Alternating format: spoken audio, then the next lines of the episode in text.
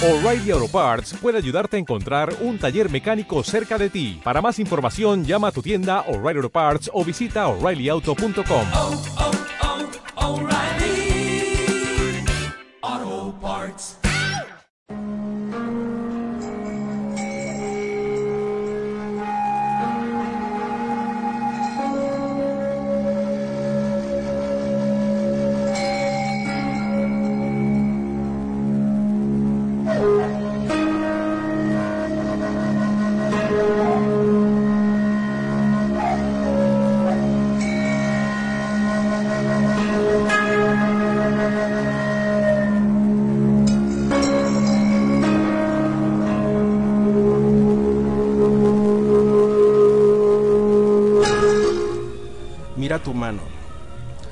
Cinco sentidos, cinco extremidades, cinco libros en la Torá, cinco grandes religiones son dueñas del mundo, de las cuales tres vienen de una.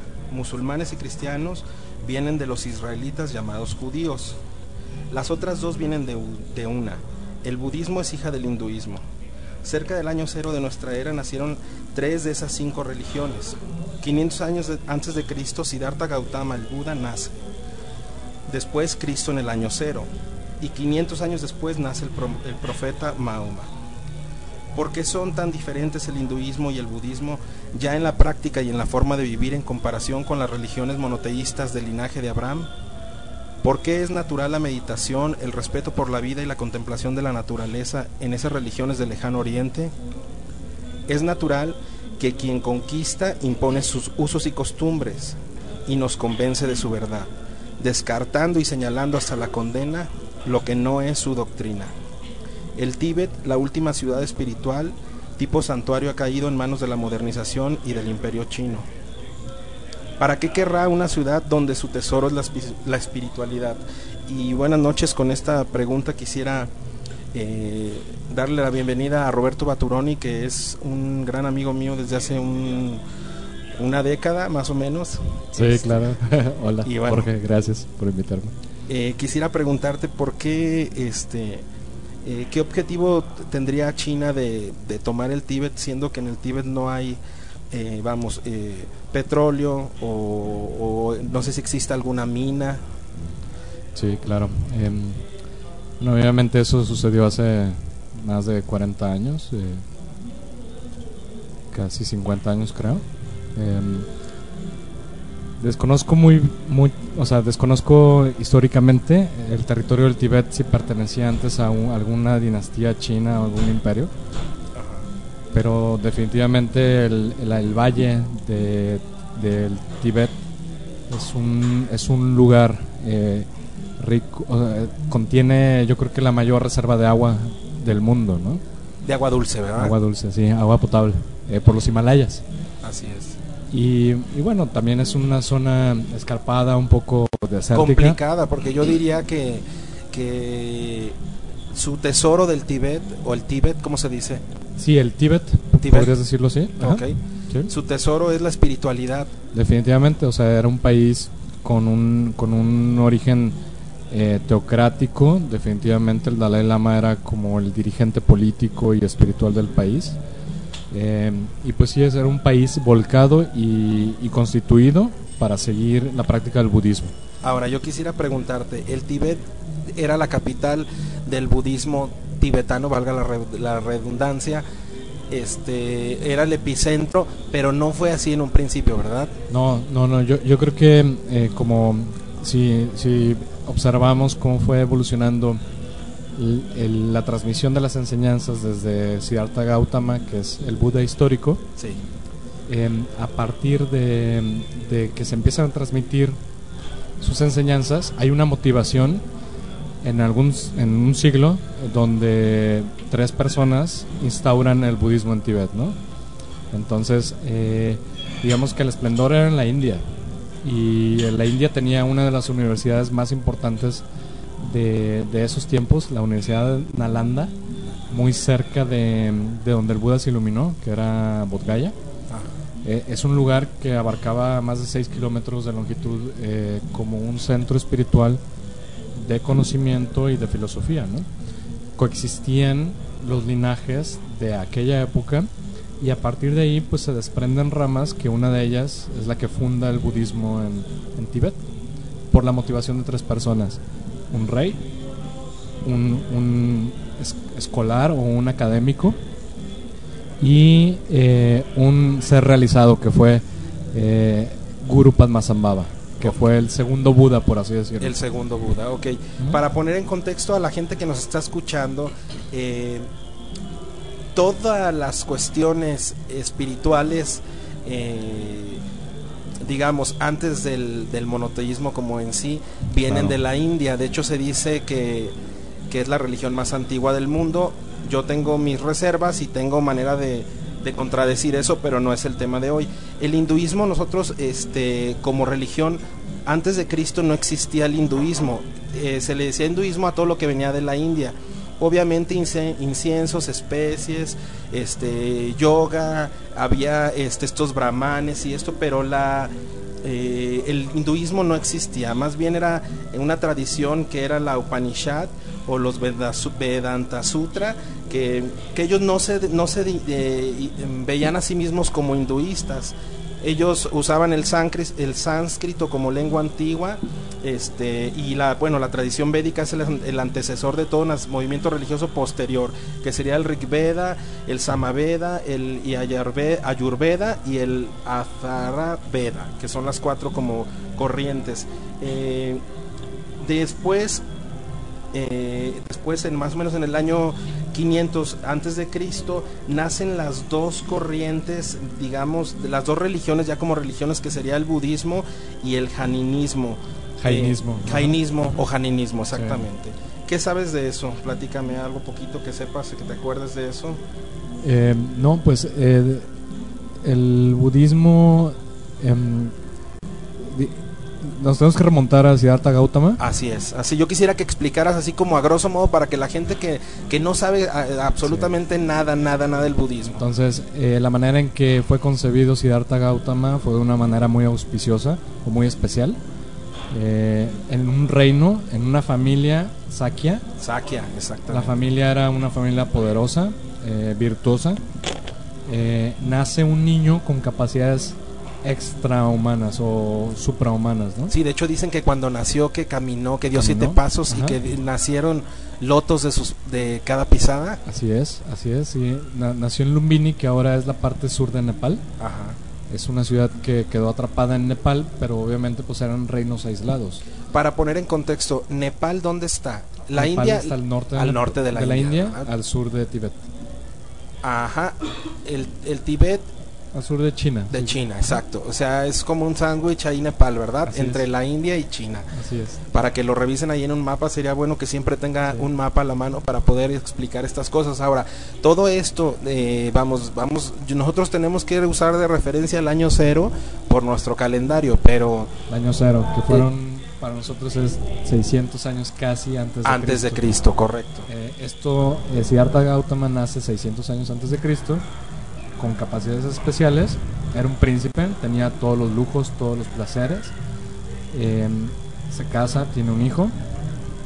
Pero su curiosidad, además de que su rey eh, había, su, su padre Sí. había eh, entendido que tenía dos caminos, Siddhartha Gautama. Uno ser un gran rey o emperador o, o- o jefe de, de- linaje. Sí, político, digamos. Así es. O iba a ser un gran ser espiritual, ¿no? Un gran dirigente, ¿no? O no sé, ser espiritual tal vez. Sí. Y pues él lo que quería es que su hijo fuera un gran príncipe o un gran rey. Lo que hace es que le provee todo para evitar que él se dé cuenta de la realidad del mundo. O sea, él, él conoce el mundo muchos años después, sale del palacio, tiene visitaciones en la ciudad y ve la muerte, la enfermedad. Y eh, la vejez. Y la vejez. Y es cuando él desarrolla algo que a nosotros los budistas le llamamos, eh, cuando practicas el budismo te das cuenta y tus maestros te dicen, necesitamos desarrollar la renuncia, que es como darte cuenta de la realidad y, y generar este hastío por cómo están las cosas afuera, ¿no? Como es la realidad misma, como es el dolor, el sufrimiento. Y, y Siddhartha Gautama se da cuenta de eso y dice, pues yo tengo que buscar la verdad, cuál es el origen de, de- la felicidad y de este sufrimiento, ¿no? para esto primero el papá lo casa con Yasodhara, que es la hija de un rey que, que en un principio el papá de, de, de, Buda, que era el, eh, un- el reino era en Kapilavastu, en Nepal precisamente, este le, le manda a traer a todas las muchachas del vecindario, por así decir, y les jun- y le juntó cuatro mil, hizo tres, cas- tres castillos para tener ahí toda la y que escogiera, y resulta que él, no escogió ninguna, todas les dio un regalo porque había que darles un regalo, y no escogió, y ya cuando se iba se encontró a una que que fue la que le gustó y es Yasodhara, con la que después de siete años tuvo un hijo, que curiosamente el hijo, este, le puso el nombre de Rahul, que quiere decir estorbo o traba, obstáculo. Platícame un poquito de, de o sea, porque él ya estaba Sí. inquieto, él todavía seguía en el palacio, pero seguía inquieto, seguía asediado por su padre, porque se dice que las, las murallas que le hizo eh, eran de 6 metros y que incluso para mover a veces a una puerta había que te necesitabas 16 hombres para empujarla, de, o sea, él no se podía brincar No la podía tranca. salir, sí, claro. Eh, sí, pues eh, tú exactamente lo dijiste, lo dijiste. eh, de hecho, yo no conocía esa historia de las de las concubinas, está muy padre. Las No, no, no las, barrio, no las, no las, no las pudo, este, no las conoció. No, o sea, las cono- escogió, o sea, como que anduvo por ahí, a Sí. todas se les dio un presente, pero vamos, no no fueron en sí concubinas porque pues yo creo que lo hubieran desiluminado. Lo, lo importante fue que, que él, él, em- él, al salirse del reino entiende esto, ¿no? Eh, hay, un, hay una situación que a veces se, se, se le dis- se dice que los budistas son como desapegados y como que sí, pues van a dejar a su familia y se van a ir a meditar como lo hizo el Buda, ¿no?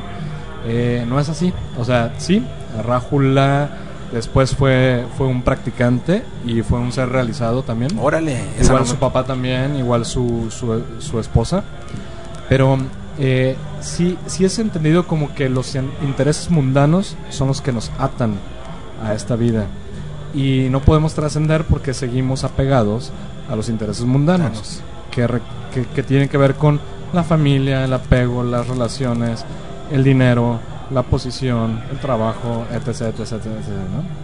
Pero este nada más es como un ejemplo, no es como, como decir, era el estorbo del Buda para ser iluminado, no. No, no. Pero no, era no. algo muy importante, que a él lo, lo preocupaba, o sea, definitivamente era algo que él Sí no, lo atormentaba, ¿verdad? no lo dejaba buscar lo que estaba queriendo buscar. De hecho se dice que él habló con el papá y que le dijo, este, que ya le había dicho, le tenía para empezar mucha reverencia a su padre y que cuando le pidió el permiso para salir le dijo, quiero que, me contestes cuatro cosas y que le dijo, puedes liberarme de la muerte, de la enfermedad, del deseo, de la vejez. Y le dijo, no, pues no. Dice, ninguno de los dioses ni nadie te puede liberar de eso. Ah, entonces déjame salir a conocer. Porque todo esto surge porque, eh, fíjese que Siddhartha Gautama se dio una vez una vuelta con su fiel, este eh, seguidor y escudero que se llama Sundaka y se lo lleva y por ahí ve, se, se les escapa ya al papá, digamos al rey, por ahí que se les coló un enfermo y un viejo y entonces Siddhartha se pregunta, oye, ¿qué es esto? Porque él no, en su palacio no veía ni muertos, ni viejos, ni enfermos, ni nada, ¿cierto? ¿Verdad? Así es, así es, claro. Y pues esa realidad es como contundente porque la, la muerte pues significa que, que además de causar sufrimiento y dolor pues es como no, no somos eternos. Eh, la, la enfermedad pues dolor. La vejez es que no siempre vamos a ser perfectos, hay cambio en nuestro ser, en nuestra Y para nuestro abajo, cuerpo, para abajo, y, y no para bien. ajá. Y, Y el pues, sí, deseo, que El es la parte más complicada, ¿verdad? El deseo pues es el apego, ¿no? El es como apego. el, el, el- el- el querer siempre tener más o de tener... Y, y que al final no, no cumple con el, el objetivo de darte una felicidad duradera, ¿no? Siempre todo lo que, lo que tienes pues se va a acabar o va a cambiar, ¿no? Pues mira, por ahí dice la historia que, que después de que ya decidió irse, que entró al cuarto donde estaba Yasodara y, y Rahul, este, y que, que con muchos trabajos se despidió de ellos sin que ellos se dieran cuenta, y lo acompañó eh, eh, Sudaka y Kantak su caballo hasta la orilla, de, hasta los límites del reino, a un río, y ahí se quitó las joyas, la ropa y todo le mandó al papá, y, pelo, se fue a vagar. Platícanos eso, qué difícil es andar vagando en la India en el año 500 antes de Cristo, donde hay tigres. La- de hecho, mi- Alejandro Magno, quiero que sepas que cuando llegaron ellos más o menos en el 300, ellos tenían mucho miedo, ya no quisieron seguir seguir avanzando el, el- el- ejército de Alejandro Magno porque le tenían pavor a las serpientes. La, la India es un lugar que estaba plagado de todo a- animales vamos, mortales por así decirlo, y cómo, cómo uno solo se la rifa, como dirían aquí en Guadalajara. Pues eh, la India es complicado, eh, en estos tiempos sigue siendo complicado. Yo creo que en esos tiempos tal vez era diferente, pero lo selvático existe, los animales peligrosos existen. Es un país muy contrastante, pero siempre eh, tiene este toque de complicado, de no todo va a salir como tú deseabas, tú esperabas. De hecho es un buen entrenamiento mental, siempre, siempre hay que ir a la India a, a curar eso, eso de querer siempre tener las cosas como uno quiere. ¿Cuántas veces has ido a la India? ¿Y en qué parte has estado? He estado más bien al norte, eh, sobre todo en estos lugares budistas Sí. y un poquito al, al, al oeste. Al oeste, ok. Sí, Pero al norte, que son los lugares de peregr- peregrinaje Peregrinación, budista. ajá. Que son lugares no muy bonitos, no, no son santuarios eh, como los Fastuosos, conocemos, así, sí, no. con oro y eso, Nada. eso no es cierto. Y, y siempre va a haber pordioseros alrededor, siempre va a haber dificultades para encontrar comida bien, en un lugar limpio. Eh, siempre eh, va a estar sucio también, entonces Mucha pobreza. mucha pobreza. Es la parte más pobre de la India, el norte. Y, y es difícil ver, ver eso, pero también es una forma de entrenar tu mente y de, de ver realidades. Porque fíjate que la India en su momento este, tuvo muchas riquezas que le dio al mundo, la pimienta, la canela, el azafrán, muchas cosas que, que venían incluso este, Vasco da Gama. Eh, y es- encontró de- la ruta de, las, de las especies, pero curiosamente Cristóbal Colón lo que quería con llegar a las Indias no era llegar a cotorrear, era llegar por la, por la riqueza que la pimienta se pesaba como el oro. Y bueno, a la India le, le tocó que, que le cayeran estos holandeses y portugueses y luego después Los ingleses, ingleses, claro. que con los ingleses fue muy difícil salirse hasta que precisamente un budista este hinduista. no era, hindu- era hinduista, ¿verdad? Sí. Eh, Gandhi los, los logró los logró sacar de manera pacífica a Gandhi. Sí.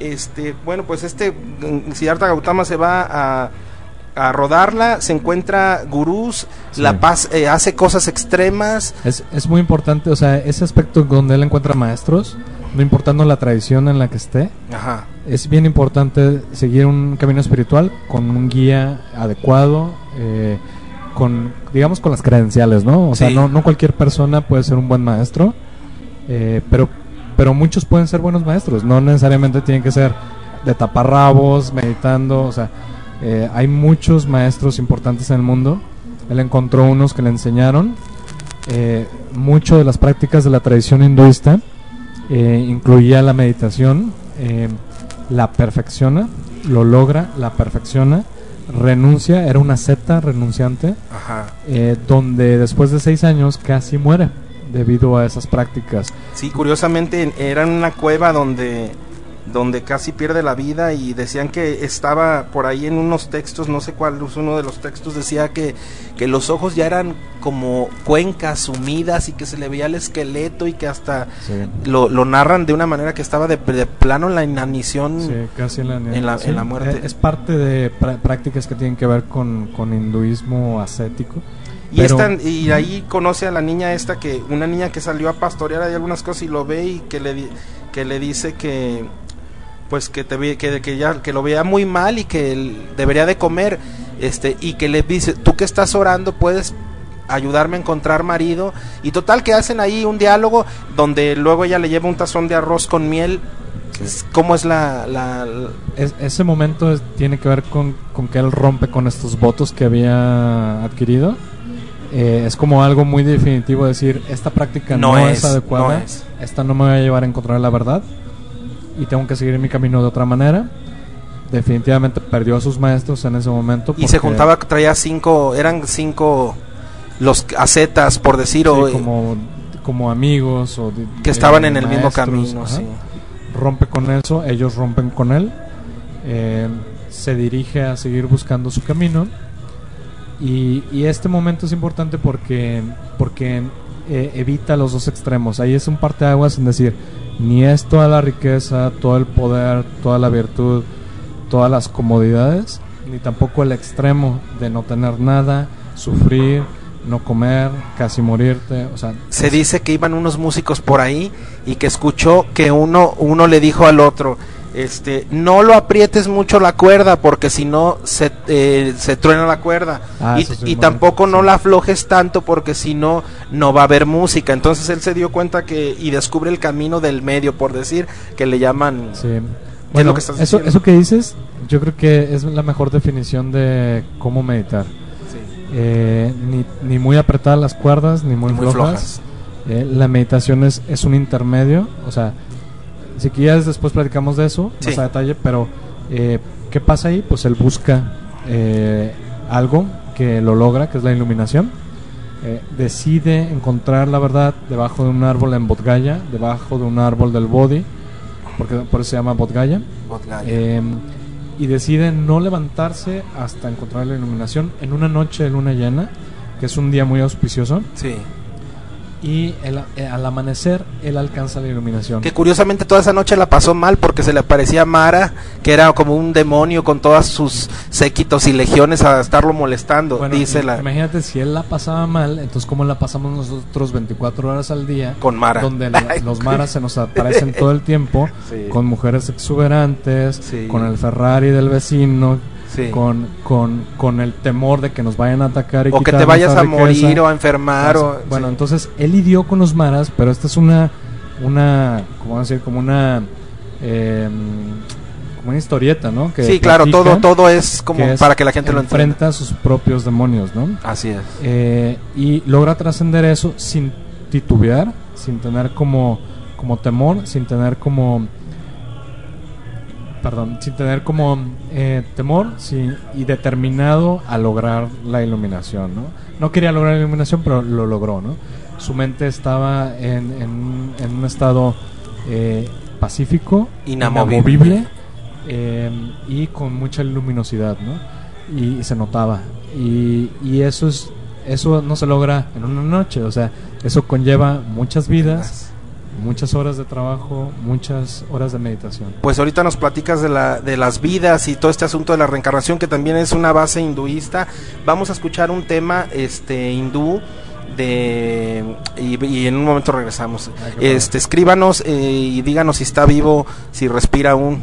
Saludos desde Café eh, Sí, Boutique saludos. Degollado. Estamos en el centro de la ciudad. Hoy una noche fresca. Curiosamente ya empieza el calor. Yo sigo traumado con el clima porque el calor a mí me ataranta. Pero ahorita todavía estamos muy bien.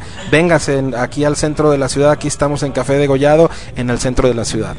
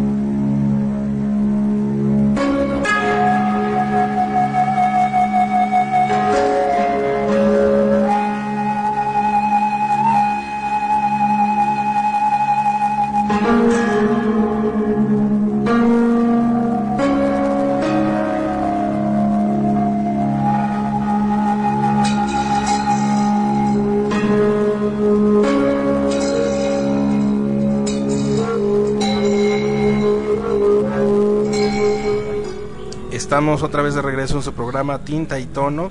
Eh, Tenemos una invitada hoy aquí que nos viene a platicar.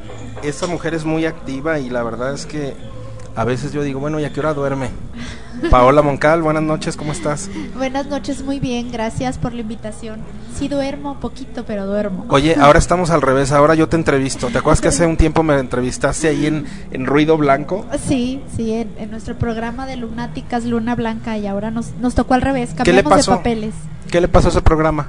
Eh, pues bueno, en lo particular por cuestiones personales, ya de tiempos no Sí. cuadrábamos, como dices, ando un poquito eh, saturada y ya pues nosotros tuvimos que descansar un poco y también a la par eh, la estación pues bueno tuvo problemitas de, de, de transmisión, tiempos con la empresa que, manejaba su- y ya fue que, que Muy se bien. descansó porque no creo que termine ahí ruido blanco. Ah, bueno, pues ahí seguiremos al pendiente de Ruido Blanco a ver qué, qué está. Por lo pronto estamos en México Radio, por cierto, estén, estén al pendiente de, de toda la programación porque ya son eh, 10 16 programas y la verdad es que esto va, va cada vez más y más y más. Yo también quisiera extender esta hora a dos horas y bueno, usted esté al pendiente de la programación de México Radio y precisamente Paola Moncal está aquí porque trae una obra que se llama El árbol del deseo de Hugo Salcedo. Me está diciendo que Hugo Salcedo Es un dramaturgo. es un dramaturgo y, que además es así como el top, ¿verdad? Sí, eh, le comentaba precisamente hace ratito, comentábamos que lamentablemente aquí en tierra, aquí en casa, creo que es donde no se le ha, de- ha dado, perdón, el crédito suficiente a, a él, porque sus textos se han traducido a, me atrevo a decir que más de seis idiomas. Wow. Eh, tiene textos maravillosos, Sí. él es muy detallista en sus textos,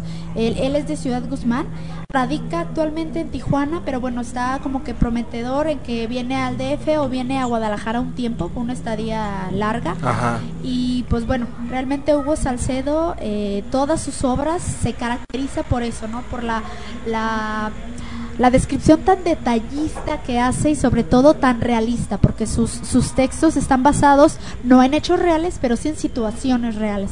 Que a veces digo, muchas veces lo decimos que la, la realidad supera cualquier cualquier ficción. Oye, sí. y platícame, ¿qué es el árbol del deseo? Este, y veo que la es el director es Moisés Orozco, que también es uno de los grandes este teatreros de aquí de, de, de México, incluso de no de Guadalajara, sino de sí, México. no solo de, de Guadalajara, como dices, Moisés, la verdad es, es excelente. A mí en lo particular me encanta eh, sus producciones. Yo he realizado, yo he realizado, yo he trabajado con él. Eh, pues bueno, esta sería la tercera producción, pero ya directamente como mi director y en una producción mía. Afortunadamente, pues bueno, cuadramos tiempos, empatamos y me encanta la producción porque es una producción totalmente tapatía, es, es jalisciense esta, esta producción. Y bueno, eh, la mancuerna que hacen eh, entre Moisés y Hugo, o sea, Hugo con su texto y Moisés bajo la dirección, lo había visto ya en varias obras escritas por Hugo y definitivamente cuando elegí, eh, las cosas se dieron por azar, no era algo que lo hubiera planeado. Previamente, yo ya tengo como que previsto las producciones próximas y en esta ocasión no, el texto eh, regresó a mis manos por cuestiones de- del destino y lo platiqué con Diego Vega, que es el, mi compañero actor con quien comparto en escena. Y platicándolo dije, ¿sabes qué? Si es sí, vamos, le- se prestó las cosas. Justamente hace un año encontré aquí a Hugo Salcedo, platicamos, luz verde y empezamos a platicar con, con Moisés. Aceptó desde luego trabajar en el, en el el proyecto. proyecto. Y pues bueno, me encanta esa, esa mancuerna eh, bajo la dirección, estar bajo la dirección de Moisés, que también es muy detallista, o sea, que nada se le vaya Va. y tiene una iluminación maravillosa, la verdad. Oye, Paola, son dos actores en escena. Sí, únicamente dos actores en escena. ¿Y cuánto dura la obra? La obra dura una hora, es, es corta realmente. Sí. Eh, se puede decir, dura mucho, no, no en, en cantidad de tiempo, sino En por intensidad, la situación, en por intensidad. intenso. Entonces, por eso es que dura una hora. Realmente es un, cor- un texto corto, pero bastante intenso. Oye, ¿y la obra cuando termina, qué sí te, sac- te sacude al punto donde te llevas algo o solamente sales zarandeado? Platícame. No, yo creo que zarandeado y te, te vas con una reflexión. eh, se basa mucho en las relaciones eh, enfermizas al límite, ¿no? A lo mejor tal cual uno no puede ir y decir me veo reflejado, pero en ciertas situaciones puede uno percatarse de cómo a veces ciertas actitudes te pueden llevar al límite, ¿no? Eh, realmente es una obra, ya lo vimos, ya tuvimos una temporada el año pasado en donde hubo gente llorando, donde salía y decían, es que es horrible, ¿no? Es horrible y sobre todo porque sabes que son eh, situaciones que suceden en nuestra sociedad, ¿no? Que, que se dan. Muy bien. Oye, el lugar me llama la atención porque es en Calzada del Ejército, esquina con Revolución. Revolución. Esto es en donde es la Plaza de la Bandera. ¿Sí? Correcto, ¿verdad? Sí, correcto. Estamos a media cuadra de, de Plaza de la Bandera. Centro Artístico y Cultural, el tercer grupo. ¿Quién, quién coordina y quién inventa ese lugar? Moisés Orozco. ¿Es de él el lugar? tiempo ya tiene ese lugar. Nada más que, bueno, a lo mejor se enfocó en un principio o en muchos años en sus producciones únicamente, pero ya ahora se le ha ido dando apertura a otros proyectos y muchos eh, productores ya le han echado el ojo al, al lugar, el espacio. Para particularmente en, en el árbol del deseo está, bueno, quien vaya ahí se dará cuenta que está, pero sí, Eh, mandada a Sí, sí. la verdad, a mí ahorita estamos checando otro lugar Y ya digo, no "Ay, yo te da. extraño". O sea, Sí. de hecho, para esta temporada estábamos considerando un, un teatro y dijimos, no, es que no, no. O sea, el Torres Bodet en particular a mí me encanta y le tengo mucho cariño. Y yo, no, es que está hecho para, para el tercer grupo. Oye, una, una, una cosa más. Sí. Este eh, sábado 27 es el estreno. Sí, Entonces quiero invitarlos a toda la gente que nos está escuchando, por favor, el sábado 27 a las ocho y media y el domingo va a haber otra función a las 7 de la noche, o sea, no tiene pretexto de que es fin de semana y que no puede, tanto sábado o domingo ahí los esperamos. Y también va a haber una réplica el sábado 5, pero eso ya es de marzo. de marzo, sí. Son tres fines de semana consecutivos. Y después de eso vuelas. Vuelo, después de Vuelas al vuelo- DF. Vuelo junto con el, con el árbol. Muy bien, te llevas la obra al DF Eh, sí, y la vas a tener una temporada. trami- tramitando, eh, está en proceso de, sí, pero es la intención, es, está, ya, ya está un pasito de. Y- Pues, ¿qué más quieres? a- a- no, pues quiero sí recomendarles a los que acudan que bueno, eh, que lleguen con, con unos 10, 15 minutos con anticipación, porque aunque a las ocho y media arranca la obra, la, la segunda, nosotros no arrancamos en la tercera llamada, nosotros iniciamos desde la segunda llamada, hay escena, una escena, actuamos, entonces realmente es muy básico que no se pierdan esa, esa Momento, segunda sí, llamada, ese ese momento. momento, porque es ahora sí que eh, esencial para posteriormente ya en, un, en, en- dentro de la obra decir, ah, ya, ahora Ya entendí. La, la, primer- la segunda llamada, ¿no? Oye, y, y algo importante de decir es que hay estacionamiento, la gente no va a tener problemas para estacionarse, Para entonces nada. ahí los esperamos este sábado a las Ocho y media. ocho y media. Lleguen 8.20. Pues muchas gracias Paula Moncal por No, haber pues venido. gracias a ustedes aquí ya y los esperamos ahí para que, que puedan disfrutar de este montaje que ya es la última temporada. Muy bien, pues Paula Moncal con ustedes. Estamos eh, casi a una tercera parte de acabar nuestro programa, ya se nos fue. Eh, y bueno, yo traía aquí un montón de cosas, hice un resumen de lo que es el hinduismo, incluso iba a hablar de los brahmanes Sí, y de los... tu Sí, tarea, mucha bien padre. tarea. Pero Yo bueno, No la hice, pero. bueno, yo lo que quise quiero que me platiques. eh, tú sabes que hay dos, digamos, digo, yo no sé si haya más, pero yo pienso que hay dos corrientes grandes de budismo: el budismo eh, tibetano y el budismo chino, ¿cierto? Eh, desconozco cómo es el budismo chino. Eh, el budismo tibetano es el en el que estoy, yo creo que más fam- familiarizado.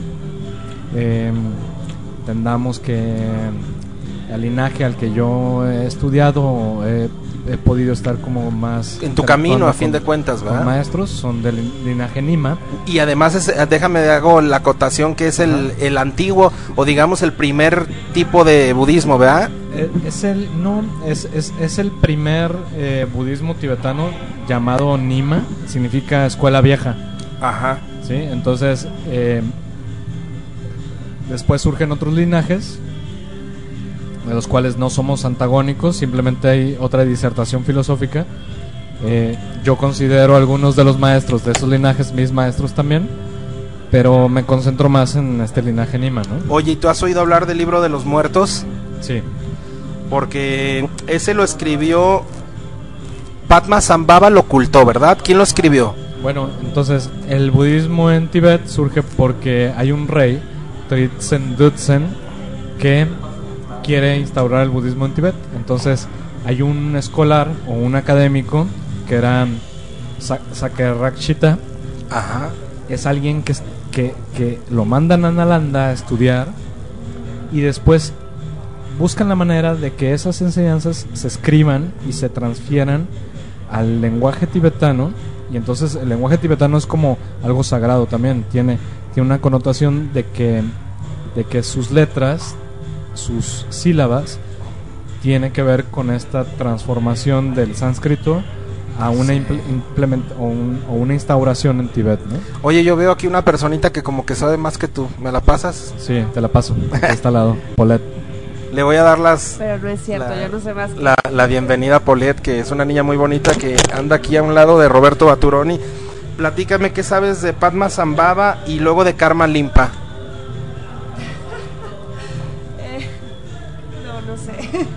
De...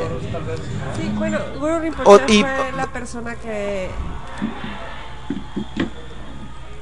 Ok, fue, el, fue la persona o el maestro que fue invitado por el rey para instaurar el budismo En Tíbet. en Tíbet. Ajá. Y se dice que Guru para, eh, Padmasambhava tuvo que... Este, Él murió en el año 800 de nuestra era y él se dice que oculta los textos, es el libro de los de los muertos que después lo saca Karma Limpa en el 1350, que curiosamente como que lo encuentra a base de, de como de visiones y de ¿es cierto o no? bueno, hay unos señores que se llaman Tertons Ajá. y son las personas que descubren tesoros, así Ajá. se llaman. Y los tesoros pueden ser desde mentales, o sea, que tal cual tienen una realización y el, y el tesoro se les descarga. Como si- una epifanía, digamos, o una revelación. Podría ser. Ajá. Yo lo veo más, a lo mejor por mi edad, lo entiendo más como una descarga, como cuando descargas algo de música Sí. y entonces la puedes disfrutar y conocer. Correcto. Es la misma forma en la que puedes eh, comprender una enseñanza por medio de el tesoro mental. También hay tesoros físicos que los puedes encontrar físicamente en piedras, ríos. Sí, en un lugar, un... Oye, y te quiero preguntar algo. ¿Tú antes de ser budista practicabas alguna religión? ¿Tu familia tiene alguna religión Sí, mi familia es, este, originalmente mi familia era ortodoxa. ortodoxa? Sí. Qué interesante. Mis- A ver, platícanos de eso. Son ortodoxos, bien, son migrantes de Montenegro. Wow. Después, ya llegando a México, pues no había ninguna iglesia ortodoxa, entonces hicieron católicos. Que digo, no hay muchas diferencias, aunque sí hay. O sea, ya claro que a la hora que te metes sí, sí hay muchas Ajá. diferencias, pero pareciera que de repente no no es tanto. O sea, bueno, creen en Jesús y Sí, la claro. Trinidad, ¿no? Ajá. Que es como lo, el, tro- el eje toral, digamos, que no es eje toral sí. porque toral viene de toral, pero... Oye, qué Bueno. interesante. Y cuando te cambiaste a budismo, ¿qué pro y contras le encontraste, por ejemplo, al... ¿Se puede ser budista aquí en Guadalajara, en pleno centro? Se puede ser budista siempre. Ok, a ver, y platícame qué dificultades hallaste, si al principio era complicado o si hiciste un... O ya te lo pedí al cuerpo, como dice ahí la canción. A mí me, me invitó mi hermana, de hecho. Ajá. O sea, ella se, se hizo budista antes que yo y ella me invitó a participar en las meditaciones y de ahí me fui enganchando. Y eh, por azares del destino tenemos el mismo maestro, entonces ahora pertenecemos al mismo linaje, al mismo monasterio también. Ah, ok, o sea... Este, y las dificultades, como dices, ay, pues son todas y ninguna, ¿no? Al final el, el budismo se, se trata de transformar tu mente y tu mente te acompaña donde quiera que vayas. ¿no? Así es, inseparable, ¿verdad? Así es. Oye, pues yo hace unos años, no sé si te acuerdas que yo te recomendé un librito que se llamaba El budismo zen y el psicoanálisis, que lo escribió Eric Fromm y Daichi Taitaro Suzuki, que fue uno de los grandes investigadores y, a- y a- y el que tro- introdujo el zen de manera ya muy formal a Estados Unidos y que después se volvió, y va, digamos que se puso de moda o se puso accesible para las personas.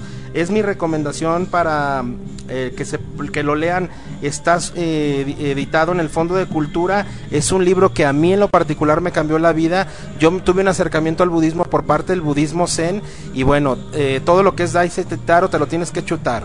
Y ese libro lo vamos a recomendar para que vayan y lo busquen. Es un libro de 250 pesos o hasta menos, porque ahorita ya cada vez se abarata más o hasta en PDF lo van a hallar. Así que es nuestra recomendación. Roberto, este quiero que me platiques eh, qué pasa ahora eh, que no hay una capital o vamos, por ejemplo, el Dalai Lama sigue di- diciendo o existen varios Dalai o porque creo que en el linaje donde tú estás eh, Rinpoche, ¿cómo se llama? Sí, digo quién se Rinpoche. ¿Él, ¿Él es la máxima autoridad en ese linaje o cómo funciona eso? Platícame. No, es, es sostenedor del linaje eh, Sechen, del linaje Nima. O sea, hay muchas vertientes filosóficas o monásticas.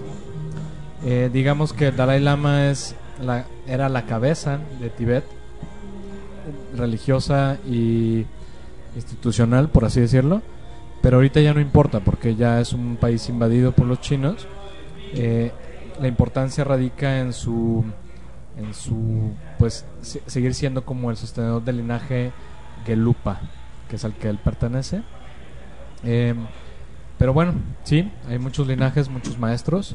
Eh, ellos son tulkus reencarnados, que son maestros que por alguna razón han acumulado, o por su práctica han acumulado realizaciones, y su aspiración es volver a reencarnar como seres humanos para seguir enseñando a nosotros que nos quedamos atrapados en el samsara, que es el mundo de la existencia cíclica. Ok, platícanos qué es el samsara.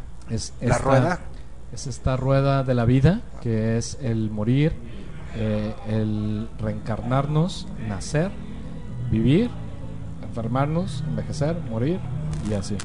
Entonces estamos atra- atrapados en esta existencia porque no hemos podido superar nuestras aflicciones o venenos mentales, que son el deseo, el apego y la aversión.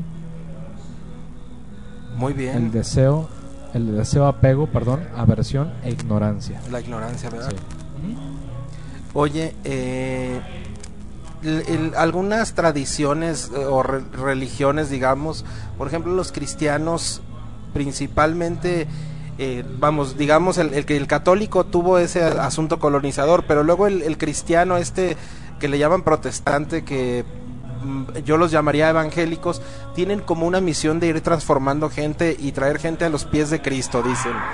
Este, el budismo existe un budismo que, que quiera invitar, convencer, eh, que te diga, mira, sí, ven para acá. Mira, eh, de- definitivamente lidiamos con nuestras emociones mentales, o sea, nuestras emociones afectivas, nuestra mente. Y pues sí, obviamente puede que haya motivaciones que sea como para jalar gente por alguna motivación económica o de poder. Pero en el fondo realmente lo que se busca es que pues los seres se acerquen donde más eh, ellos se sientan afines o les convenga. Eh, yo honest- te puedo decir que, que no, el budismo no busca proselitismo, no es tener más adeptos. En realidad son pocos los que se dedican a la práctica. Son, son muy pocas personas que pueden practicar una religión libremente. Son muy pocas personas que pueden tener como, como una, una práctica o maestros que les enseñen adecuadamente en, en Guadalajara o en cualquier otra parte, ¿no? Y cada vez son menos personas que pueden dedicar su tiempo a una práctica espiritual, o sea, ir asiduamente cada semana, cada 15 días, lo, lo que sea, ¿no? Y mucho menos los que practican todos los días y se dedican a, hacer una práctica espiritual de fondo. Entonces, pues somos son muy poquitos, ¿no? Oye, ¿dónde practicas? Platícanos. Eh, yo tengo la, la fortuna de ir a un centro ¿Cómo se llama? se llama Sechen, es de un linaje que viene de Tibet, eh, exiliado ahora en Nepal y Bután. Eh, tengo la, la gran oportunidad de tener un monje tibetano em, con estudios aquí en Guadalajara, Guau. Chapalita, sí, estamos ahí en, en- en un centro padrísimo. Eh, nos da meditación, eh, enseñanzas y práctica también. Órale, pues ya saben ustedes, si está interesado en el budismo, aquí tenemos tibetanos en Guadalajara, cosa que la gente no sabe, ¿verdad? Sí, es, es, es como. Es extraño saber, o es, es muy raro pensar que haya budismo tibetano en Guadalajara, pero lo hay. En México está floreciendo porque hay el interés de los mismos practicantes que han estado como tratando de mantener su linaje cerca de casa para poder seguir enseñando, tener enseñanzas, porque no es fácil, o sea, siempre es bueno tener un maestro cerca y practicar. Oye, te voy a hacer la misma pregunta que le hice a Polet. ¿No te han aventado agua bendita alguno de tus parientes? Sí, pero está bien. ¿Qué dices, me seco? No, está bien, pues yo, yo creo que eso está padre, porque Sí. mi, ma- mi mamá siempre me manda bendiciones Sí. eh, desde su perspectiva católica y, y de Dios y está, está bien, o sea, para ella es, es como una forma de realizarse y, y decir, mandarme algo positivo, ¿no? Bueno, Ajá. entonces, no, está bien, está muy bien. ¿Tú pudiste haber alcanzado la iluminación a lo mejor desde el catolicismo o no? Sí, de hecho yo, yo, yo no creo que el budismo sea el, único camino, pero es el camino que te dice cómo hacerlo, ¿no? Ajá. Eh, en el catolicismo eh, se, me, se me hacía muy difícil encontrar estas respuestas de cómo hacerlo. Sabía la meta, pero no sabía cómo llegar a ella. Claro. Y en el budismo no hay como, no, no te lo suavizan, no te mienten, es como muy claro todo, muy directo y, y no es fácil. Yo creo que es de las, de las prácticas más complicadas que hay, porque hay que lidiar con uno mismo. Oye, y fíjate que precisamente en los 70 con este cuate de, de Eric Fromm que escribió varios libros como el, el del amor, ¿cómo se llama aquel libro tan famoso? Liber- no, el miedo, no, el miedo a la libertad. No. Ese es uno, ese es uno, y hay Sí, otro que, bueno, sí. que decía El amor, creo que se llama literal, Sí, que mucha gente ha leído y que además es parte como de, un- de cuando uno va creciendo de, de- en las pláticas de moda estar hablando de ya leíste a, a no sé, a Milan Kundera, ya leíste no sé qué, y Eric Fromm es uno de los obligados y él puso de moda este junto con Datsei y Taro Suzuki el rollo del Zen, que el Zen la gente lo empezó a usar y tenía resultados como de concentración, vamos, la gente se volvía más concentrada, parecía que se hacen más inteligentes, ¿es cierto? Con el budismo. Mm, yo, yo creo que el, el hecho de practicar meditación hace que tu mente sea más puntual y más enfocada, más concentrada y al concentrarte, pues retienes más lo que estás aprendiendo o haciendo, ¿no? La gente le falta meditación, ¿verdad? A todos nos falta porque es la causa de que nuestras emociones negativas surjan más fácilmente. O sea, un descontrol. Total, sí. Estamos gobernados por los sentimientos, digamos, o la emoción. por las la emociones y los sentimientos, así es. No, no somos dueños de nuestro ser. O sea, nos manipulamos por nuestros nuestras aflicciones. Pues déjeme le platico que el budismo chino eh, lo llevó Bodhidharma más o menos este en el año 500 después de Cristo y en China se le conoce como Damo. Él fue este él, él era hindú, era hindú y también este pues le pasó algo raro que el papá le dijo eh, su maestro más bien él era un príncipe también curiosamente tiene media similitud con la historia de Siddhartha aunque no no no es igual. Eh, y uno de sus maestros de espiritualidad le dijo que tenía que ir a China y este dejó a la familia al hijo igual más o menos como Siddhartha y se fue este en la se fue más o menos en la época del emperador Wu la dinastía Wu este ya tenía mil años más o menos el confucianismo y el taoísmo. China tenía una tradición del taoísmo, pero China no tenía este asunto de la meditación y todo este asunto que viene de la India y que a fin de cuentas viene de Buda o del budismo. Eh, y bueno, este Bodhidharma se va para allá y también rodó y pasó por Cantó y pasó por el Nanjing hasta llegar a Shaolin. Y en la montaña, este llegó una aldea donde los aldeanos lo rechazaron porque en el en el en la- este oráculo chino dijeron que venía un mal. Entonces la gente pensó que era este cuate Bodhidharma. Pero luego se les vino una enfermedad y entonces él con toda la tradición hindú de, de herbolaria y todo este rollo los curó y este y lo adoptaron en la aldea y después llegaban las hordas estas porque los mongoles ya sabrás que azotaban todo este asunto. Por cierto voy a hacer un comercial. Busquen en Netflix una serie que se llama Marco Polo que habla de, de este rollo de los canes y del, del asunto mongol pero eh, por ahí del año 1300 nosotros estamos hablando eh, 500 años atrás.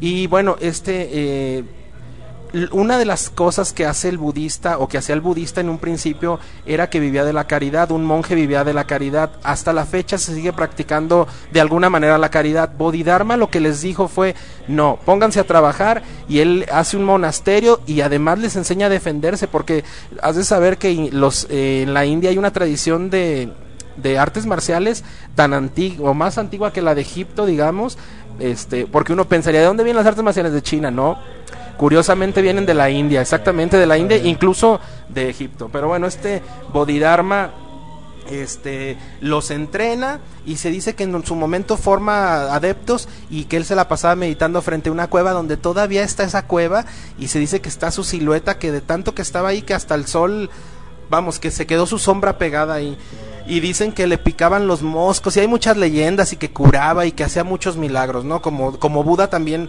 se le atribuyen muchos, muchos milagros. Yo ahorita, eh, esto es más o menos lo que es el budismo chino y además luego se volvió el budismo zen cuando cruza Japón, porque acuérdense que Japón está medio pegado ahí. La idea es que más o menos entendamos cómo es este asunto. Eh, yo te quiero preguntar algo, este... ¿Ahora los monjes viven de la caridad o no? Em, e- ese es un... Sí, o sea, además de que es una práctica meditativa, el, el solicitar, el pedir sustento, no es una caridad entendida como, Limosna, como digamos. limosna, ajá, no es una obligación. Es un acto que tiene que ver con una perfección de la mente. La mente ne- necesita desarrollar, y creo que en estos tiempos se necesita desarrollar muchísimo más, la generosidad. Eh, hay dos aspectos de la generosidad, relativa y la pura o la absoluta. Entonces, tiene que ver con, con dar, simplemente. Muy bien. Y entonces el dar el, es practicas el desapego, te desprendes, o sea, es, es una oportunidad para practicar el desapego. Entonces, pues sí, los monjes como tienen sus actividades muy enfocadas a la práctica espiritual, pues no andan chambeando y haciendo otras cosas, ¿no? Eh, porque no hay tiempo para eso. Eh, el, el tiempo apremia, la muerte va a llegar en cualquier momento y hay que chambearle, o sea, hay Sí. que dedicarle a la meditación y a la práctica. Porque si uno supiera cuándo se muere, ¿verdad, Humberto? Pero bueno, No, sa- no sabemos. no sabemos. O- oye, este, no, no, ojalá falte mucho. Eh, ¿Todos los monjes saben artes marciales? ¿O esto nada más Yo es no chino? conozco ninguno que, Bueno. que sepa, a solo los chinos tal vez, pero no los conozco. Pues este, ya para cerrar este asunto del budismo chino, él dicen que Damo todo el tiempo meditaba, ya no comía y que solamente se paraba a hacer este arte marcial y que les enseñó y todo este asunto. Después, él es el, el fundador del budismo zen, que el budismo zen tiene la característica de trabajar mucho sobre la meditación y el vacío, a diferencia del budismo tibetano o igual. no, es igual, es el mismo objetivo tal vez. Desconozco honestamente el budismo zen, eh, pero sí. Yo me Eh, sé técnicas, mira, bien. cállense, estudiense, Sí, sí. siéntense. Ah, muy bien. exacto. sí, pero, técnicas pero sí, al final de cuentas, la naturaleza de nuestra mente es vacía, entonces hay que, hay que encontrarla. La única manera de encontrarla es practicando. Oye, si alguien quiere aprender budismo, ¿cómo te pueden contactar o que lo hagan como? Sí, o que se metan a la página de Sechen Guadalajara. Eh, si quieren, ahí después les paso el. el- Para dar un like, ¿no? ¿O Sí, qué? sí, sí, le dan un like a la página. Hay varias actividades. Digo, tampoco. Va a haber un curso básico este sábado. Ah, excelente. hecho. Mira, pues, coincidió. sí. Estamos en Ermita 1344 en Chapalita. Que esto es eh, casi esquina Las Rosas. que la rosa, sí. Era donde era la, donde, bueno, donde está la fuente de cubos. Esta donde había un gigante o qué había ahí. No, hay, hay un Soriana en la esquina Soriana, ese de hace muchos años fue. Ajá. sí, fue un gigante. Oye, cuando yo era niño era gigante. Era gigante, sí, Sí. gigante. Fui niño una vez. Pero la audiencia ya no sabe de eso. Bueno. Soriana, Soriana. Soriana, Soriana. Oye, y, y- ahí va a haber un curso este sábado, todo el día. Es el curso introductorio al budismo tibetano. Wow, pues están invitados. Si me está escuchando eh, gente de Guadalajara, incluso que no sea de Guadalajara, puede venir y, y de verdad darse la vuelta, conocer un monje tibetano. Yo ya fui, no quería decir, pero yo ya fui. Eh, ya Este, y bueno, ¿No te asustaste? no, no me asusté, pero curiosamente yo dije, ¿para qué ir tan lejos si tengo un sensei a un lado? Don, don, no, don José y su colchoneta. Chistorete, ya No, sé. Ajá. sí, nuestro super maestro que le mandamos un saludo, Un al- saludo a eh, nuestro maestro, en cualquier José. obra que se encuentre, ¿verdad? Gracias. En cualquier obra que se Eh, encuentre. levantamiento de barda, pero bueno, este, pues ya se nos anda acabando el tiempo, de hecho ya llegamos a las 9 de la noche, yo tengo mucho que platicar, este, pero Humberto se tiene mucho que ir, que es aquí el, el de los controles de México Radio, nos vamos a Muchas dar unos minutitos más para, para poder platicar con Roberto y poder cerrar este programa como Dios manda. Eh, fíjate que te, voy a platicar algo. Tú sabes que yo eh, indirectamente o malhechamente hice alguna vez budismo zen. Y he pasado casi por todas las religiones habidas y por haber. Me falta, por cierto, este ser ortodoxo. ¿Cuándo me invitas? este y, y ahorita en una muchas de las prácticas que yo he visto de meditación eh, llegué a una donde dicen que nunca debes de meditar sin un que el cuerpo es la funda del alma y que nunca debes de salir del cuerpo en meditación sin una protección. Ustedes solamente se arrancan a meditar porque yo te voy a platicar de otra meditación que, que ahora yo estoy usando, que se llama, le llaman la meditación cabalística, que es totalmente judía, hebrea, que también es antiquísima, y ahí hay una tradición. Y donde se dice que tú debes de visualizarte dentro de una estrella de David, que porque el alma no debe estar fuera del cuerpo. ¿Existe alguna protección? ¿Hacen algo ritual? Sí, mira, sí hay como aspectos esotéricos de la práctica, pero te voy a decir lo que me dijo un gran amigo, que, un gran maestro, que practicó como nueve años en un retiro, y me dijo, la mejor protección de tu práctica es tu práctica, Ah, ok. tus textos, ¿no? Tu, Sí. La enseñanza Llanza. de tu maestro, Eso. eso es lo que te va a proteger en todo. Ok, eso es muy importante para la gente que nos escucha porque a veces queremos ser muy autodidactas y abrimos o canales o puertas o dimensiones que luego al rato ya nos Sí, anda cargando el payaso. Por favor, eh, ponga atención. Pues sí, ponga, ponga atención ¿no? porque... Y, y- y al final de cuentas lidiamos con nuestras aflicciones mentales de miedo y de, y de deseo. Y entonces creemos que el amuleto, creemos que la cosa nos va a ayudar. Y no, al final tenemos que transformar nuestra mente. Y las enseñanzas del Dharma, que es las enseñanzas, enseñanzas budistas, son las únicas que te dan la clave para trascender eso, para superar eso. Oye, platícame, porque la gente tiene muy de moda la palabra karma, pero la gente usa el karma y el dharma como si fueran oponentes y platícanos que no. Creo que en diferentes eh, tradiciones espirituales es como distinto la apreciación, pero en el budismo el dharma es la enseñanza del Buda, el, el centro o el núcleo de la enseñanza, y el karma es la acción. O sea, karma es acción. Toda acción, obviamente, tiene una, una reacción o un resultado, Consecuencia. una consecuencia. Entonces, cuando trascendemos el, el, el, el efecto, más bien el- La causa. y el efecto, y entendemos eso, entendemos el karma. Entonces, todo lo que hagamos tiene una consecuencia. Ok, entonces hay karma bueno y karma malo, ¿verdad? Hay diferentes tipos de karma, Pero no el karma siempre es malo. No siempre es Eso. malo. O sea, la acción es karma. De hecho, es una palabra que significa acción. Acción, ok. ¿Y el dharma qué es? La enseñanza del Buda. Ok, ¿Sí? ok. Así hay que entenderlo nada más. No es como algo virtuoso. O sea, algo virtuoso es virtuoso y el Dharma Sí, es porque como que queremos este como catolizar los conceptos, ¿no? Sí, o, O sea, de bien y mal, vamos, como de ese asunto. Sí, como tiene, tiene una connotación judeocristiana de, de lo bueno y lo malo, ¿no? O, lo, o el castigo. O sea, vemos al karma como el castigo inherente y, y creo que pues es como la, el resultado, más bien. Ándale, ya se nos cayeron aquí los vasos. Así que no nos escapamos de nuestras acciones. O sea, todo lo que hagamos tiene una repercusión. Oye, y en el este hablando de acciones, ¿cómo está ese asunto tántrico? El budismo maneja el tantra en el amor y platícanos cómo qué, qué haces tú en el rollo del amor. Eh, no, pues en el camino tántrico al Vajrayana eh, no hay una enseñanza que a mí se me haya dado como tal. eh, tal vez no he tenido el mérito de recibir una enseñanza tántrica de, a ese nivel, pero no es como el objetivo. O sea, No, no, yo sé que es una cosa aleatoria. Bueno, entonces- o sea, no aleatoria, paralela más bien. en, en la práctica conjunta con amigos en el camino espiritual, digamos que todos somos hermanos tántricos porque hemos recibido las mismas transmisiones y enseñanzas y empoderamientos en práctica. Y con mi pareja, pues ella es mi consorte y es como mi dualidad búdica o mi otro Buda conmigo mismo. ¿Y no se intercambian parejas o sí? Eh, no, pues eh, eso es como más bien como un respeto, más bien de acuerdo a, a como, o sea, si te causa dolor. Que verla, ah, sí. Sí, entonces eh, hay mucho respeto más bien en ese sentido. Yo Al igual que si te causara gozo, ¿no? También Sí. este, estaríamos viendo lo de, digamos, de... Sí, en una cultura yo creo que si fuera más permisible creo que no hay problema, pero en las culturas que tenemos actualmente, o sea, yo creo que es como más cuidar este aspecto y no, no hay una tradición que te diga te puedes intercambiar a la pareja o te puedes ir con, con la pareja de otro más, ¿no? O sea, eso se cuida mucho. No Y- existe eso.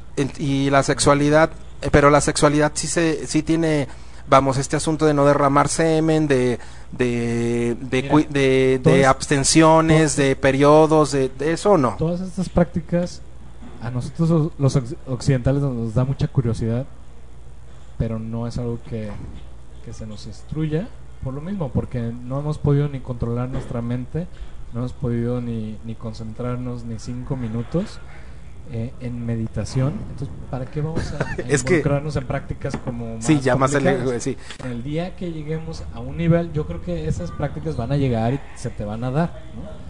Pero pues sí hay muchas cosas ahí raras que, que yo creo que sí existen, pero Es que tú sabes que yo soy muy campechano y a lo mejor yo sí le preguntaría, incluso si tuviera el Dalai Lama, a ver qué onda, platíqueme. Pero yo sí, yo- Eso sí- digo- sí las hay, ¿no? O Ok, sea, ok. sí.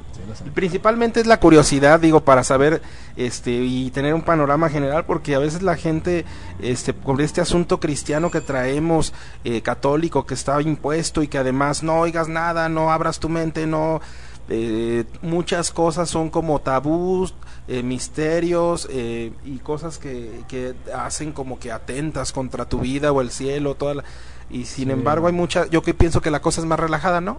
De hecho, el aspecto de la culpa no existe en este contexto bu- budista. O sea, existe el arrepentimiento de tus acciones negativas y eso lo tienes que purificar tarde o temprano o vivir las consecuencias. De todas formas, eh, vas a exhaustar ese karma negativo y vivir las consecuencias de esas ac- acciones.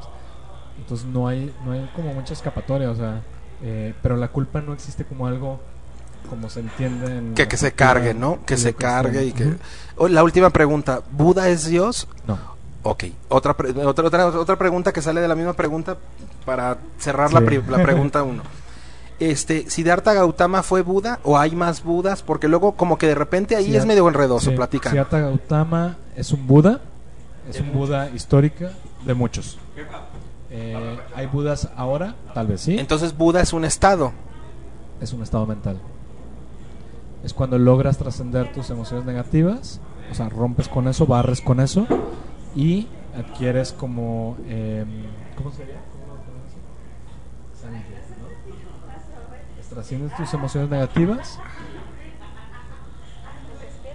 y despiertas. Ok.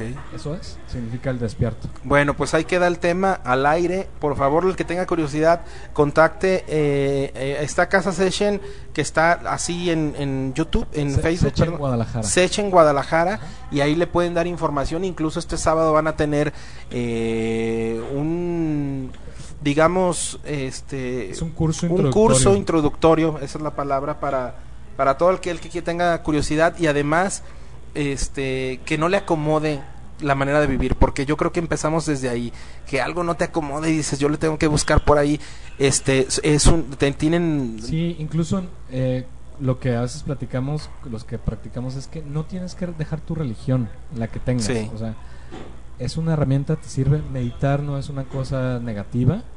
No, obviamente hay prácticas que tienen que ver ya muy budistas, pero las prácticas de calmar tu mente no tienen que ver Con- con nada. Con, con nada. Entonces, te ayuda y, y- y creo que a todo el mundo nos, nos serviría, ¿no? Bueno, pues están invitados y le quiero agradecer a Humberto una vez más por estar en el control. Hoy fue un programa medio raro porque la verdad es que traía mucha información y yo quería abarcarlo todo, pero no, no se puede. La verdad es que de repente como que me quiero deschavetar eh, y luego dicen que no dejo hablar hasta Sí, los claro, invitados, como ¿verdad? siempre, ¿no? Ah. Muy bien, muy bien. No, está, está padre. Creo que tú sí hiciste tu tarea y estamos, estamos- Bueno, Este, traté de, de- de- de pegarle lo más que se puede. Este, quiero despedirme, quiero este despedirme de ti, Roberto, si quieres decir alguna algo más. Nada, pues muchas gracias eh, por invitarme. Realmente yo no me considero una autoridad en el budismo. Mis maestros son los que saben más. Eh, y pues gracias, sí, qué padre. Si hay interés, pues obviamente estoy a sus órdenes. Y, y que la gente pues podamos trascender de alguna manera mejor nuestras vidas. ¿no? ¿Tiene un costo la, eh, lo del sábado? Sí, tiene, un- tiene una cuota de recuperación de 400 pesos, tengo Correcto. entendido. Es todo el sábado, Ah, desde la mañana hasta la tarde. Hay un intermedio. ¿Un lunch o qué hacen ahí? Eh, sí, pero cada quien creo que se, lleva su ir, comida para que se prevengan. Y, y la idea de esta cuota de recuperación pues es para mantener el centro y la manutención del monje aquí en Guadalajara. ¿Cuántos monjes tienes ahí? ¿Uno o dos? Es uno y hay otro en la Ciudad de México. Ah, ok. Pero la central es en Guadalajara. Eh, ¿O no? Los dos, los dos son centros La- iguales. Ah, ok, muy bien. Eh, no hay un no hay un trono de, de Sí. nuestro maestro en México, pero somos muy afortunados de tener dos centros en México. Sí, claro. De este linaje que, que hay en el mundo, hay cuatro centros en todo el mundo. Ah, sí, ah, y, un y hay como tres monasterios, cuatro monasterios en el mundo. Y ahí habrá como unos 500, 600 monjes y Guau. monjas también. Y ya. Sí, porque, bueno, otro dato histórico que ya no, que ya iba- me iba a callar yo, pero una de las cosas que Buda, este, Siddhartha Gautama eh, innovó fue que le dio cabida a las mujeres, porque en la tradición hindú no se usaban y eran Sí. por sistema de castas y bueno, pero bueno, es yo, ya saben que yo no Aquí me voy a callar, yo igual, no me voy a padre, callar, sí. este, y bueno, tenemos otra plática pendiente, igual nos Sí, vemos, este, pronto, Sí. pero lo volvemos a Ah. invitar a Roberto Baturre para que siga hablando, O a Polet. hablando, o a Polet también, que Polet, este, eh, se quedó muy callada, pero yo sé que sabe. Sí, sabe Y además me puedes hablar de los ortodoxos, que también sería otro tema, y hablar, y hablar del cisma de Oriente. Pero bueno, ese es otro tema. Yo ya me callo, ya me voy. Buenas noches, que tenga bonita noche, que descanse. Estamos desde Café Boutique de, Goya- de Gollado, que por cierto, si no lo conoce, venga, porque es un lugar muy especial, ¿sí o no? Tiene la mejor vista, la catedral, bien bonita, o sea, y la, la música y, y la mejor estación de radio. Ah, ¿qué tal? México Radio. Es mexicoradio.net donde nos estás es- escuchando. El programa es Tinta y Tono. Recomiéndonos, por favor. Eh, espero que le haya servido. Que tenga buena noche.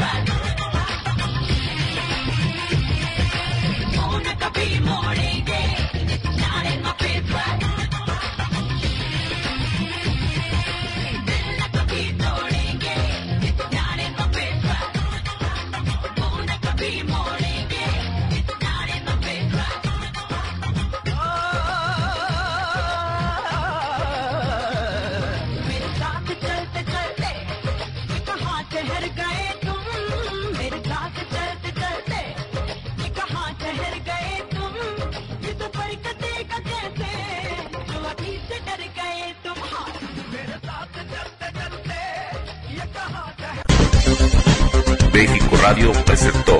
México Radio no se hace responsable de las opiniones emitidas en este programa. Todos los derechos reservados.